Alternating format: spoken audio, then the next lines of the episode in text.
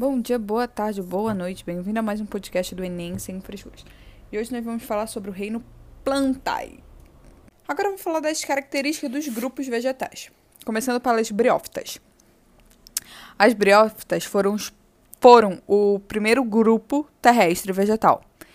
É, elas se fixam no solo por meio dos rizoides, que os rizoides meio que ajudam na absorção de substâncias inorgânicas. Então, briófitas, primeiro grupo terrestre, se fixam no solo com as rizoides, que as rizoides ajudam na absorção de substâncias inorgânicas. Continuando. Elas dependem da água para se reproduzir. Por quê? Os gametas masculinos, que são os anterozoides, precisam da água para chegar nos gametas femininos, por assim dizer, que são as oosferas.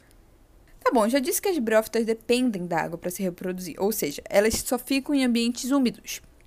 E essa junção de ambientes úmidos e a dependência da água, é, as briófitas acabaram podem ser chamadas de anfíbios do mundo vegetal. Anfíbios é que tipo fica na água do mundo vegetal. Briófitas, água. Então, rápido resumo. Briófitas, primeiro grupo terrestre, elas se fixam no solo pelos rizoides. O rizoide é responsável pela absorção de substâncias inorgânicas. E as briófitas dependem da água. Ponto! Briófitas lembra de dependência de água, rizoide e praticamente só. Tá bom, agora nós vamos falar das pteridrófitas. É, comparando com as briófitas, as pteridrófitas também precisam da água para se reproduzir. Elas também não têm flores e nem sementes. A gente pode chamar de criptogam, criptogam, criptogamas. Putz, demorou pra sair. Ou seja, não tem flores e nem sementes, igual as briófitas. Tá, amor, mas tem um diferencial zaço, tá? As pteridrófitas, elas se diferenciam das briófitas porque elas podem se reproduzir em ambientes quentes. Mano, elas podem se reproduzir em ambientes com baixa umidade. As briófitas não conseguem essa proeza. Agora eu vou explicar como as peter... Porra, é difícil pra cacete. Não gosto desse nome. Porra, nome chato pra cacete. Mentira, não é tão chato, mas... Porra, botar uma coisa mais fácil. Agora eu vou explicar como as pteridrófitas conseguem essa proeza de se reproduzir em ambientes quentes, com baixa umidade. Esse grupo tem vários sistemas que ajudam ele a se manter. Vou começar com o sistema vascular que é a xilema e a floema. Vocês provavelmente já devem ter ouvido falar. Esse sistema vascular é tipo assim, a seiva bruta absorvida pelas raízes chega nas folhas de uma maneira muito mais rápida. Aí, juntamente com isso, ele tem o sistema dérmico, ou sistema de revestimento. É tipo assim, é uma epiderme que ajuda a evitar a excessiva transpiração. A gente pode destacar que eles têm as cut cutícula, que ele tem a cutícula que ajuda a evitar a transpiração. E também tem o sistema de preenchimento. Fora isso, também tem o sistema condutor, que ajuda na rápida reposição da água, e o sistema de sustentação, que tipo, literalmente as pterodrófitas foram as primeiras plantas com o sistema de sustentação para ficar em pé. Isso, esse sistema condutor de rápida reposição de água e o sistema de sustentação ajudaram a, a criar as plantas de grande porte. Partindo para o terceiro grupo dos vegetais, vamos falar das gimnospermas, que a sua principal característica é a semente nua. Exatamente, semente nua. É tipo assim, nas gimnospermas, o seu órgão reprodutor é bem desenvolvido. E com esse desenvolvimento, eles acabam formando os estróbilos, que acabam formando, tipo, assim, uma, é, é meio que um, um, efeito dominó. Nas gimnospermas, o órgão reprodutor é bem desenvolvido.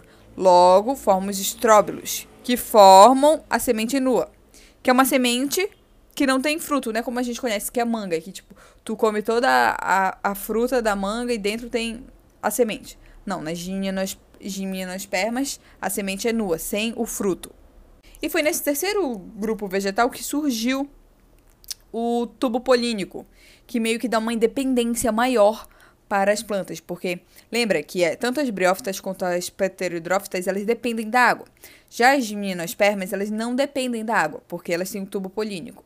Aí vocês perguntam como ocorre essa polinização e tal. Polinização ocorre de forma abiótica, ou seja, pelo vento. É uma anemofilia. Tá bom, agora o quarto e último grupo, que é o grupo que tem, tipo, dominância mundial, que é as angiospermas, que, tipo, é o único grupo que consegue formar frutos. Aí vocês me perguntam, por que ela tem uma dominância mundial? É a presença dos vasos condutores. Eu sei que eu falei que os vasos condutores são características comuns nas pterodrófitas e nas gimnospermas. Não, eu não falei, mas meio que estava subentendido quando eu falei sistema condutor.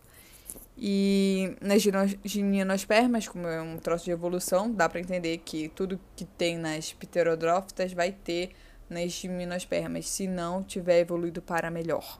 Como no caso da, da água, que eles não se reproduzem mais por água, com a ajuda da água.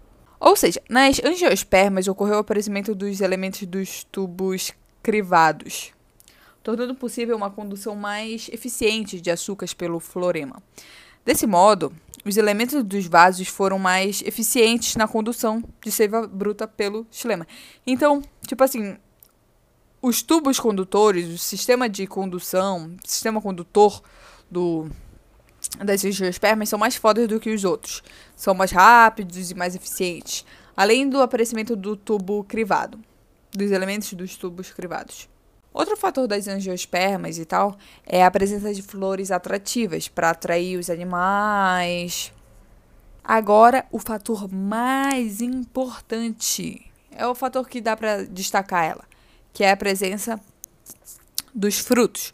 Tipo assim, o fruto que constitui é, é uma exclusividade desse grupo. Tipo assim, é, o fruto protege a semente e contribui significativamente para a propagação, favorecendo a conquista de novos territórios por parte dos angiospermas. Tipo, não sei explicar. O passarinho tá comendo lá, aí pega o frutinho, tá na boca dele, come, depois faz cocô em outro lugar, aí vai propagar. Mas a, essa dominância das angiospermas no mundo, em vários outros territórios, por assim dizer. E outro fator que é característica reprodutiva das gimnospermas é a presença do tubo polínico, que, tipo, essa característica é, se tornou a planta independente da água para a reprodução. Eu já falei isso nas gimnospermas, eu tô só ressaltando. Oi, bem-vindo à revisão. Você que chegou aqui porque eu falei que eu iria fazer uma revisão no minuto 7h31, é, bem-vindo. Eu vou começar a revisão, vai ser rápido, básico. Tá bom, eu vou falar das características dos grupos vegetais. Tá bom, briófitas. Primeiro grupo terrestre, elas têm os rizoides que ajudam na absorção de substâncias inorgânicas. As briófitas dependem da água para se reproduzir e elas vivem em ambientes úmidos, porque elas têm grande dependência de água. As briófitas não têm flores e nem sementes. As pteridrófitas, elas também não têm flores nem sementes, elas também dependem da água, no entanto, elas podem se reproduzir em ambientes mais quentes. Por quê? Porque ela tem sistema vascular, sistema dérmico e sistema de preenchimento. Ou seja, elas têm vários sistemas, vários vasos que ajudam na maior eficiência, no maior transporte de xilema, florema e tipo o sistema de revestimento. Ele evita é, a excessiva transpiração e tal. E isso ajuda a. Isso incentiva as plantas a se reproduzirem, as pterodróficas e ambientes quentes. Essa é a diferença entre as briófitas e as pterodróficas. Mais ou menos essa diferença por cima, tá? Tipo, a diferença mais relevante. As gimnospermas, elas são caracterizadas pela semente nua. Elas têm semente, mas elas não têm fruto. É uma semente nua, não tem fruto. Nas gimnospermas é importante destacar o surgimento do tubo polínico. Isso dá grande dependência. Tanto nas briófitas quanto nas pterodrófitas, vocês sabem que dependem da água. No entanto, nas gimnospermas tem um tubo polínico que faz com que não precise de água para a reprodução. Então, essas gimnospermas, elas fazem a poli, polo, polinização de forma abiótica, ou seja, pelo vento. E por último, as angiospermas. O que tu precisa saber das angiospermas? É o único grupo que forma frutos. Elas têm, elas têm elementos de tubos dos tubos crivados e tipo, é isso. Ela tem fruto e tem presença de flores atrativas. Essa foi a angiosperma e eu espero que vocês tenham gostado desse podcast. Tchau.